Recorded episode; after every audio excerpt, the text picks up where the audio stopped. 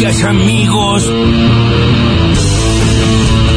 Nosotros necesitamos una matriz productiva que sea más compleja, que sea más diversa y que sea más amplia. Y cuando digo más amplia, lo que también estamos diciendo es que necesitamos exportar más, porque exportando más no solamente le damos también más valor a la moneda, sino que además estamos exportando trabajo argentino. Nosotros no queremos importar trabajo. Cuando nosotros importamos productos terminados, estamos importando trabajo que se generó en otro país. Nosotros queremos exportar nuestro trabajo argentino hacia todas partes del mundo. La gente que venga a trabajar a la Argentina, bienvenida.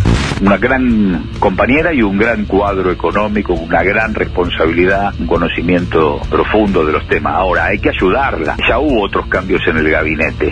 Nosotros desde Soberanos discutimos, reclamamos, nos desgañitamos pidiendo la discusión de un plan, de un rumbo de gobierno. No es una cuestión de nombre solamente hay que discutir hacia dónde va la Argentina, cuál es la Argentina que sueña el frente de todos. Eso todavía no se discutió. Sí, voy a discutir todo, señora presidenta. ¿Sabe por qué? Porque para eso me votaron.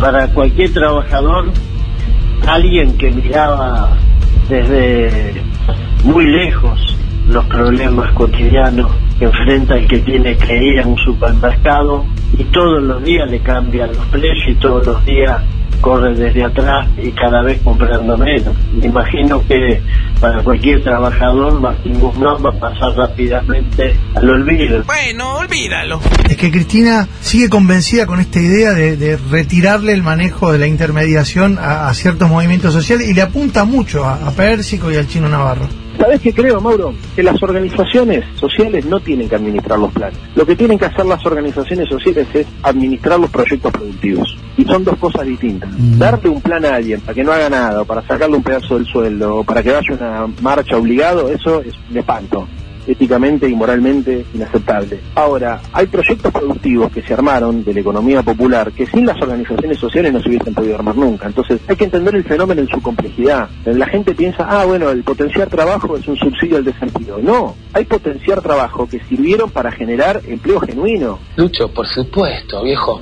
Hemos estado 72 horas en una silla eléctrica como está toda la sociedad argentina, frente a la incertidumbre. El ministro de Economía, he leído su carta y ha dicho que se fue porque había fractura política, pero la fractura política está desde que arrancó el gobierno, si hubiera dado cuenta antes. No hay rumbo, estamos con las luces apagadas. Un presidente es absolutamente débil, ha desmoronado la credibilidad del valor de su palabra. Eh, estamos con un presidencialismo invertido, digamos la verdad. En realidad, la vicepresidenta es la que hace el casting de los que van a ocupar los cargos. Tincho.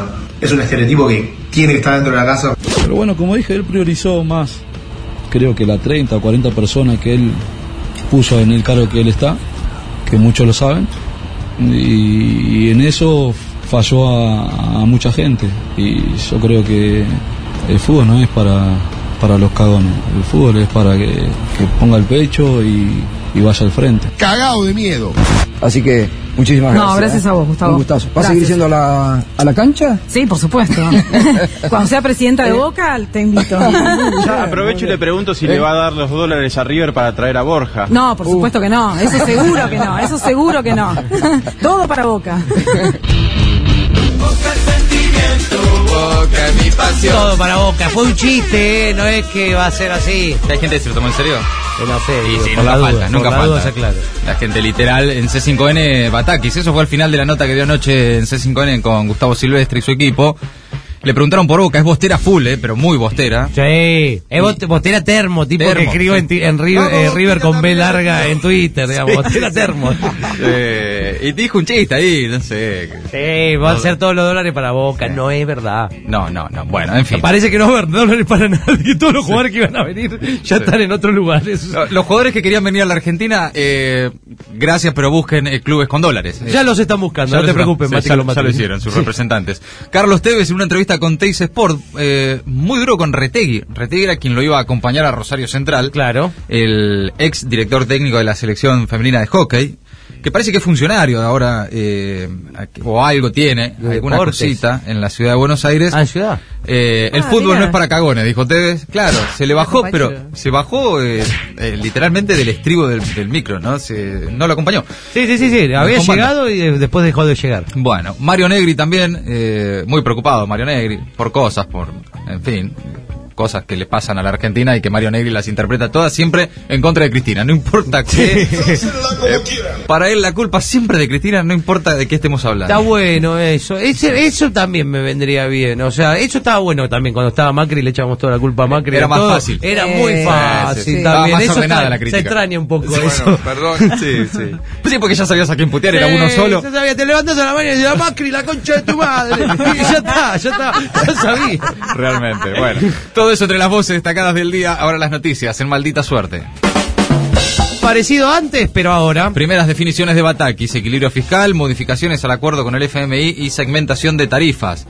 En línea con el presidente, la ministra ratificó que cree en el equilibrio fiscal, que dijo también mantendrá el proceso de segmentación de tarifas por ingresos, como estaba previsto en el plan de Guzmán, con el objetivo de trabajar una segmentación por consumo y también consideró que el tipo de cambio oficial actual es el adecuado. Además, dijo que seguramente habrá algunas modificaciones en las próximas revisiones del acuerdo con el FMI debido a que el segundo semestre es muy complejo. Ayer el organismo dijo en un comunicado que espera trabajar con el Ministerio para continuar ayudando a la Argentina. Sí, muchas gracias. En el Destape Radio afirmó Batakis que los salarios no son la causa de la inflación y que el propósito del gobierno es recuperar el poder adquisitivo, aunque advirtió que eso va a llevar tiempo. Sobre las restricciones a las importaciones, la ministra dijo que los dólares y reservas de la Argentina tienen que estar dispuestos para el crecimiento de nuestro país.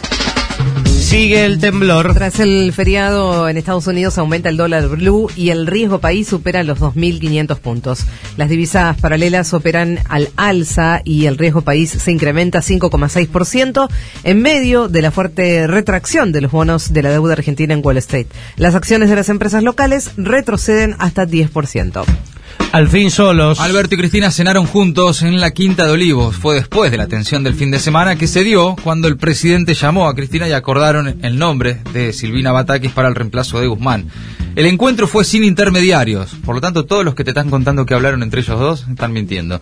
Y generó expectativas en todo el arco del Frente de Todos. El presidente y la vice llevaban un mes sin verse tras el acto aniversario de IPF en donde Cristina le pidió a Alberto que usara la lapicera y a partir de ahí se iniciaron semanas de alejamiento y confrontación. La Cámara sigue andando. Diputado sesiona este martes con un paquete de proyectos consensuados. Se trata de iniciativas del Poder Ejecutivo vinculadas a la producción y otras relacionadas a la salud. El proyecto central será el de promoción de la industria automotriz, que establece una serie de beneficios fiscales para el sector. Sergio Massa, protagonista del intenso fin de semana que se vivió en la Quinta de Olivos tras la salida de Martín Guzmán del Ministerio de Economía y durante el que circularon fuertes rumores de lo que hacían dentro del gobierno, eh, presidirá la sesión en su rol de titular todavía aún de la Cámara Baja, cargo en el que va a continuar.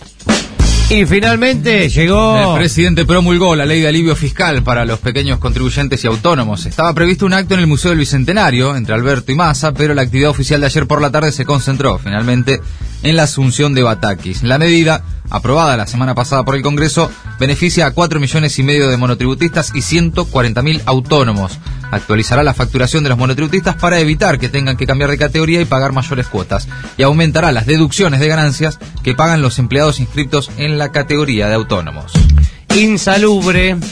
Aunque usted no lo crea, el gobierno autoriza un nuevo aumento de las prepagas en agosto. Las cuotas. Sí, la verdad, chicos. Me indigna, estoy tan indignada que Sí, estoy- va. casi que no quiero leer esto.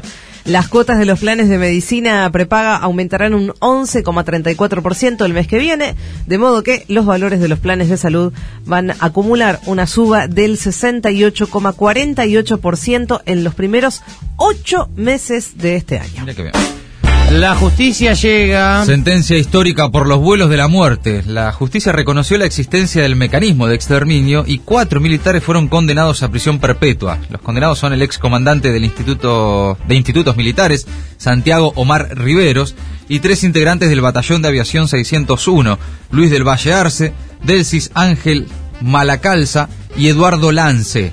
El tribunal investigó lo sucedido con cuatro víctimas que fueron secuestradas entre el 76 y el 77, trasladadas al centro clandestino de detención El Campito, en Campo de Mayo, y cuyos cuerpos aparecieron en las costas argentinas. Por otro lado, mañana se conocerá la sentencia en la mega causa Campo de Mayo. ¿Ustedes creen que acá hay crisis? Bueno, Perú nos consuela. El presidente Pedro Castillo juramentó este lunes como nuevo ministro del Interior a Mariano González Fernández, la sexta persona en ocupar ese cargo en menos de un año de gestión.